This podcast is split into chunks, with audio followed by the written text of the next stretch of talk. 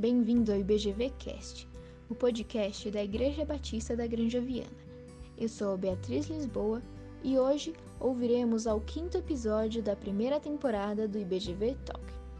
O tema de hoje é A Mulher e a Tirania da Rivalidade, com participação da Mariana Bolorini.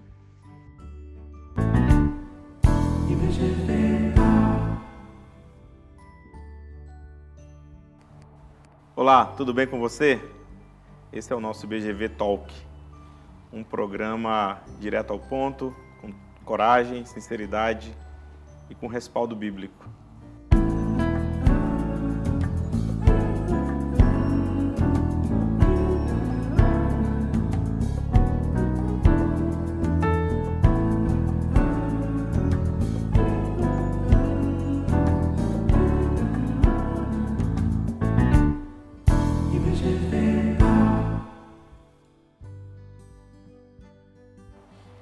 Hoje nós vamos falar sobre a mulher e a tirania da rivalidade.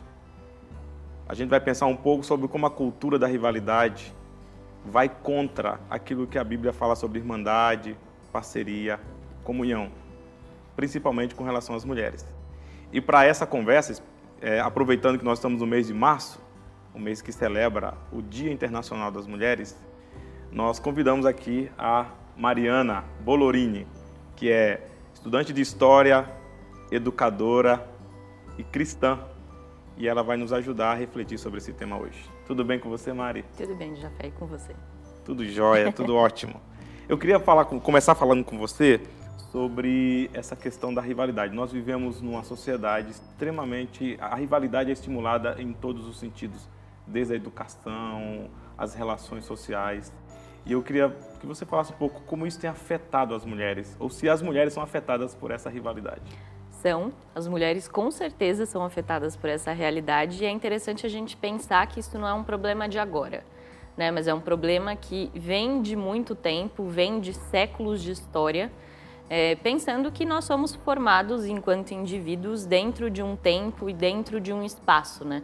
ou seja, nós somos é, uma sociedade historicamente construída. Então, as relações que a gente vive hoje, e especialmente essa relação da rivalidade, da competição, é, e aqui a gente está pensando nessa competição entre mulheres, ela já vem de muito tempo, né? já vem de muito tempo é, moldada de formas diferentes de acordo com a nossa sociedade. Então, por exemplo, se a gente pega é, 2021 neste século, no Brasil, a uhum. forma de competição e rivalidade é completamente diferente do século XVIII, do século V e por aí vai. É, mas com certeza afeta todo mundo e principalmente as mulheres, né? E, e você, você acha que, na sua, na sua compreensão, é, esse estímulo né, constante da rivalidade, de você se colocar, da fala constante do empoderamento, ele é verdadeiro ou ele é falso? Olha, depende de como for esse empoderamento. Eu, particularmente, não acredito no empoderamento individual. Né? Eu acredito que o empoderamento feminino ele tem que ser um movimento coletivo, porque não é uma mulher que sofre, são todas. Né? E aí, obviamente, que a gente tem diferentes graus de sofrimento. Então, o sofrimento de uma mulher preta não é o mesmo de um sofrimento de uma mulher branca. É, mas eu, eu, acredito nesse movimento do discurso da, da, mulher empoderada que consegue tomar suas próprias decisões, só que isso dentro do coletivo. Né? E aí uhum. a gente é, se atrapalha um pouquinho com essa lógica que a gente vive hoje. Não é uma coisa individualizada. Não, não é. Egoísta. Exato. E é muito complicado, porque hoje a gente tem, por exemplo, as grandes empresas comandadas por mulheres, e a gente tem, né? Nossa, essas mulheres subiram na vida e como elas são empoderadas, é, mas geralmente isso está embasado numa ascensão que é totalmente individual e individualista. Eu, particularmente, não é o tipo de movimento de empoderamento feminino que eu acredito. E por que nós podemos chamar isso de uma tirania? Bom, basicamente porque é, é um preceito que gera relações extremamente tensas é, e principalmente porque nos é imposto né? E, e eu acho que esse é o principal fator, assim. Quando a gente pensa em, em, em competição entre mulheres, parece que os dois atores que a gente está tratando no assunto são mulheres, assim. Então, mulher A que rivaliza com mulher B, então pronto, são essas mulheres que compõem o cenário.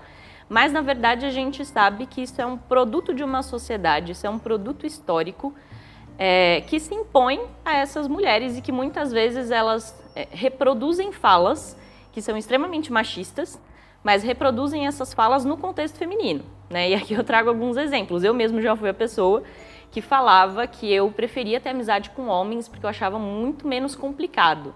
Né? Achava amizade com mulheres muito complicadas. Ou então aquelas falas, né, de, sei lá, estamos num contexto de trabalho. Ah, se eu trabalho com muita mulher, nossa, que saco, complicado, né? Mulher é chata, todo mundo fica de TPM. São falas que são é, absurdamente machistas, que vêm de um olhar patriarcal sobre a sociedade e que as mulheres próprias reproduzem. Uhum. Né, reproduzem nessa tirania da rivalidade. É. Falando de tiranias, você acha que essa tirania da rivalidade ela, ela, é, ela é insuflada pela tirania da beleza? Com Por exemplo, certeza. eu vou citar aqui um, um, uma pesquisa que eu vi no, no, o, dado, o dado específico, eu não sei, mas a pesquisa existe, a, a quantidade de cirurgias plásticas com meninas adolescentes que ainda estão na formação do seu corpo. É assim, o número, é, os milhares, é absurdo isso. E isso incentivado por uma questão de mídias sociais. Então, todo tempo tem alguma blogueira, alguma influencer, e, e é estimulando isso, usando aplicativos para melhorar. Isso, é, é, então, essa tirania da beleza padronizada incentiva mais essa tirania da rivalidade? Com certeza. E aí a gente pode pensar é, de um jeito histórico, né? Então, por exemplo, se a gente pensa é, nas grandes sociedades de corte do século século 17, século 16, França de Luís XIV, que é o apogeu do, do absolutismo, né? A gente tem o quê? O processo das debutantes. E esse é um processo muito interessante, né? porque as meninas quando atingiam determinada idade, e no caso eram meninas mesmo, é, elas eram apresentadas à sociedade. E, na verdade, era uma apresentação aos homens disponíveis ao casamento, uhum. no caso. Né? E, e, essas mulheres, essas meninas, essas adolescentes, eram classificadas de acordo com seus atributos físicos, principalmente, uhum. é, com as suas habilidades manuais, né? a forma de fazer os trabalhos domésticos e tudo uhum. mais é, mas a ideia era quem conseguia um casamento que pudesse ascender ou manter pelo menos o status da família da mulher. Uhum. Né? Então, a partir daí, a, a, gente já percebe que a disputa entre mulheres é, estava muito condicionada ao olhar dos homens, então não era uma uhum. disputa naturalmente formada, mas era uma disputa a partir do momento que elas precisavam conseguir um casamento vantajoso, precisavam conseguir é, uma relação que fosse financeiramente benéfica para a família da mulher. Ou seja, a mulher é um objeto de troca. A mulher é um objeto de troca. E isso vai se construindo nas sociedades e chega até hoje de um jeito diferente. Então, se a gente abre o nosso Instagram, e eu sei que é super polêmico falar sobre isso, é, a gente pode né, ficar um pouco parado nesse discurso de ah, mas eu posto várias fotos porque eu me amo e amo meu corpo e, e amo minha aparência, é, mas na verdade é todo um construto social de que a mulher ela é, se coloca a partir da sua imagem à disposição de um homem, ainda que inconscientemente. E isso gera, inclusive, doenças. Gera. Um gente... adoecimento psíquico, emocional.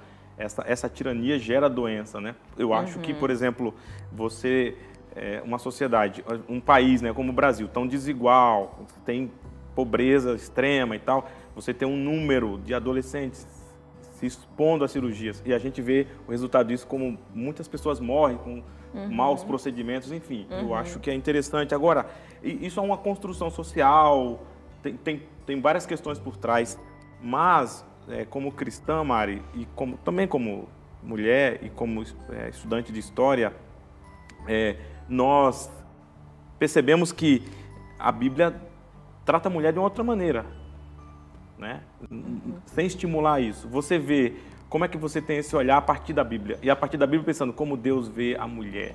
Uhum. Eu acho que a partir da Bíblia é, é, muito importante que a gente pense nos modelos que Deus coloca, né? É óbvio que a gente tem algumas situações de disputa e de rivalidade na Bíblia, uhum. é, que são inclusive culturalmente colocadas, é, mas os modelos de amizade, de parceria femininas vão é, no, no, extremo oposto dessa relação que a gente vivencia hoje. Uhum. Né? Então, se hoje, no nosso contexto, a gente vivencia uma situação de mulheres competindo, de mulheres é, buscando a traição umas das outras e buscando as intrigas, as brigas, as fofocas, quando a gente para e olha para a Bíblia, na verdade a gente vê, por exemplo, é, a história de Ruth e Noemi, né? que é uma história que eu acho bastante simbólica para tratar. Livro de? No livro de Ruth. Inclusive. Para quem não conhece o livro de Ruth da Bíblia. No livro de Ruth. Muito lindo. Basicamente a história, Noemi era, era sogra de Ruth, né? Ruth perde seu marido. É, e, e, a partir daí elas não tinham mais, teoricamente, um vínculo familiar. Ruth poderia ir embora, poderia voltar para sua terra. É, e Noemi, inclusive, fala isso para Ruth, né? Fala, olha, você pode, pode voltar, a gente não tem mais esse, esse vínculo, meu filho morreu e tudo mais. É, e Ruth vira para sua sogra, que não deveria ser muito mais velha do que ela, inclusive, é, e, e fala: Não, onde tu fores, eu irei. E elas criam a partir disso uma relação de irmandade, uma relação de cumplicidade, a partir da experiência compartilhada, que é, é muito bonita e muito molde para a gente hoje, né? E aí, se a gente pensa nas lutas e nas dificuldades que mulheres compartilham, e aí, com todo respeito, homens não conseguem compreender 100%, Sim, é, claro. É, a partir dessas lutas compartilhadas, a gente poderia ter a possibilidade de uma irmandade que é, é muito mais concreta em termos de relacionamento do que a gente vive hoje. Inclusive, uma irmandade que Deus aprova. Né? A partir do momento que nós somos é, iguais a partir do pecado e a partir da graça que nos é concedida, isso nos iguala é, não tem espaço para disputa, não tem espaço para rivalidade, mesmo que a cultura fale que isso tenha que acontecer. E aí, quando a mulher cristã se dispõe a ter relacionamentos com outras mulheres, relacionamentos que sejam coerentes, que sejam bíblicos, que sejam de parceria, que sejam e aí tem o conceito né, de sororidade, ou seja, é, com, é, uma relação de irmandade mesmo através das experiências compartilhadas, mas principalmente através da graça de Deus, né? Então, a gente, na verdade, está fazendo um movimento completamente contracultural. Uhum. A gente está tá sendo rebelde. Uhum. Então, isso é bem interessante. É, é, seria uma subverter a cultura, né? Exato, completamente. É, e essa subversão da cultura, talvez a palavra subversão não seja uma palavra tão sei lá, é, assusta, né? Mas a ideia é de colocar a cultura no lugar dela. Uhum. Porque existe uma proposta de Deus, pelo menos na, na, no olhar cristão bíblico, né, e na sua leitura bíblica como uma mulher também, existe uma proposta de Deus para a mulher. Ela tem o seu espaço, o seu lugar, a sua valoração, independente de uma cultura machista. Uhum. Né? E pensando nisso, Mari, é, é, como é que a gente fortalece essa visão de Deus, ou essa visão bíblica, para a mulher, o seu papel. A mulher tem um papel importantíssimo, sempre teve na história, na história da Bíblia. Essas duas mulheres, como você falou, Ruth, Ruth e Noemi, né? É, sogra e, e, e, Como é que é? Sogra e. Nora. Nora. Sogra e Nora. É, tem essa história, tem outras histórias. Como que você estimularia ou falaria para as mulheres buscarem encontrar, não na cultura, a resposta, a resposta para a sua identidade, mas na, na Bíblia, como que você estimularia, o que você falaria nesse sentido?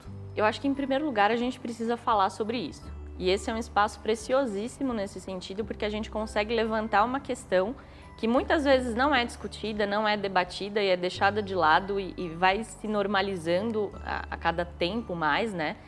Então, em, em primeiro lugar, a gente precisa é, falar sobre isso e ter consciência de que esse é um movimento existente completamente existente que se modifica, mas que está dado. Né? Por exemplo, se a gente for pensar nas produções cinematográficas, isso é bastante interessante porque é um elemento da nossa cultura, é, a gente percebe que as histórias, é, principalmente ali do, do gênero de comédia romântica, dos filmes românticos, se baseia numa trama, é, numa narrativa essencial de disputa entre mulheres, né? Então a gente tem o paradigma da ex-louca, né? Da ex-mulher que é completamente louca, que impede o homem de seguir os seus sonhos, e da, da atual que é boazinha, e aí a gente tem essa rivalidade, né? Entre a mulher boa e a mulher ruim.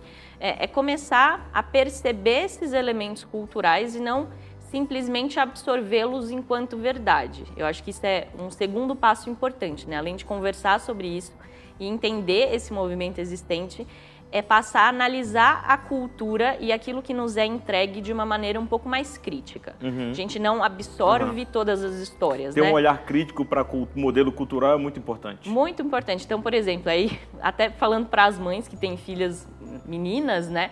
O quanto às vezes os contos de fada que a gente conta tem justamente das princesas, né? É, e, assim, e perceba que é sempre uma princesa rivalizando com uma bruxa. Uma bruxa, é. Nunca, nunca o, o, o personagem ruim da história é um homem. É, é basicamente é sempre uma mulher. É, então, perceber o quanto esses elementos estão presentes na nossa cultura e nos cercam. E, e aí acho que é o passo mais importante, colocar isso à luz da Bíblia e levar isso diante de Deus né? Uhum. E aí pensando de uma forma mais prática, olhar para as nossas relações, olhar para os nossos relacionamentos com mulheres é, e pensar como que eu posso aprofundar laços, como okay. que eu posso viver essas vivências, essas lutas e dificuldades compartilhadas a partir da luz da Bíblia.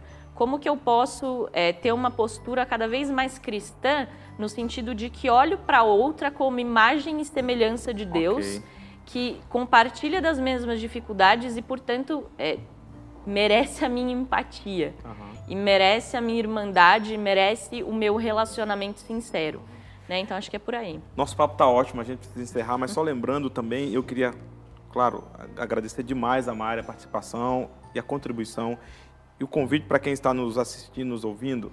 Eu sei que às vezes nós tocamos em alguns temas que a gente não gosta, mas eu tenho aprendido nesses tempos especialmente nesse mês que nós celebramos aí o Dia Internacional das Mulheres, que você se aproxime de desses temas com empatia e com um coração aberto para aprender. Quando a Mari falou dessa questão da cultura, nós sabemos que o pecado tira a gente do centro da vontade de Deus. E ele se estabelece na cultura. E a cultura se estabelece como verdade, mas uma verdade manchada pelo pecado. Nós precisamos lembrar que quando Deus forma o homem e a mulher, essa rivalidade não se encontra no primeiro casal. Tanto é que eles se veem um como extensão do outro e tem uma, uma vida de parceria, de construção junto, com seus valores e harmonia. Então nós precisamos refletir sobre isso. E o nosso convite é para que você se aproxime desses temas, olhe mais para as escrituras e menos para a cultura. Dê mais valor, você que tem essa consciência cristã, ao que as escrituras dizem, mais do que a cultura nos diz como a Mari nos convida nesse, nesse bate-papo, a abrir um pouco mais mão das nossas construções e das nossas verdades e aproximar mais daquilo que a Bíblia diz. Ela citou o exemplo de Ruth e Noemi. Convido você a ler o livro de Ruth. É uma excelente, bonita história que reflete muito bem isso que a gente conversou. Mari, muito obrigado mais uma vez é, pela sua contribuição e espero que o nosso assunto não se encerre nesse bate-papo, mas que tenhamos outra oportunidade. E a você que nos assistiu, muito obrigado. Esperamos você no nosso próximo no nosso próximo encontro do IBGV Talk. Se você quiser sugerir alguns temas, nós vamos ter outros, outros, outros episódios. Você pode fotografar o QR Code que está aí na sua tela e nos enviar qual tema você gostaria de ouvir, que a gente conversasse baseado numa visão bíblica. Deus abençoe e até a próxima.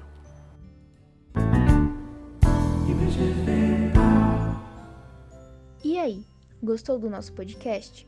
Quer ouvir mais? Então acesse o nosso site www.ibgranjaviana.com.br ou acesse qualquer plataforma de podcast do seu celular e digite IBGVcast. Tchau e até a próxima!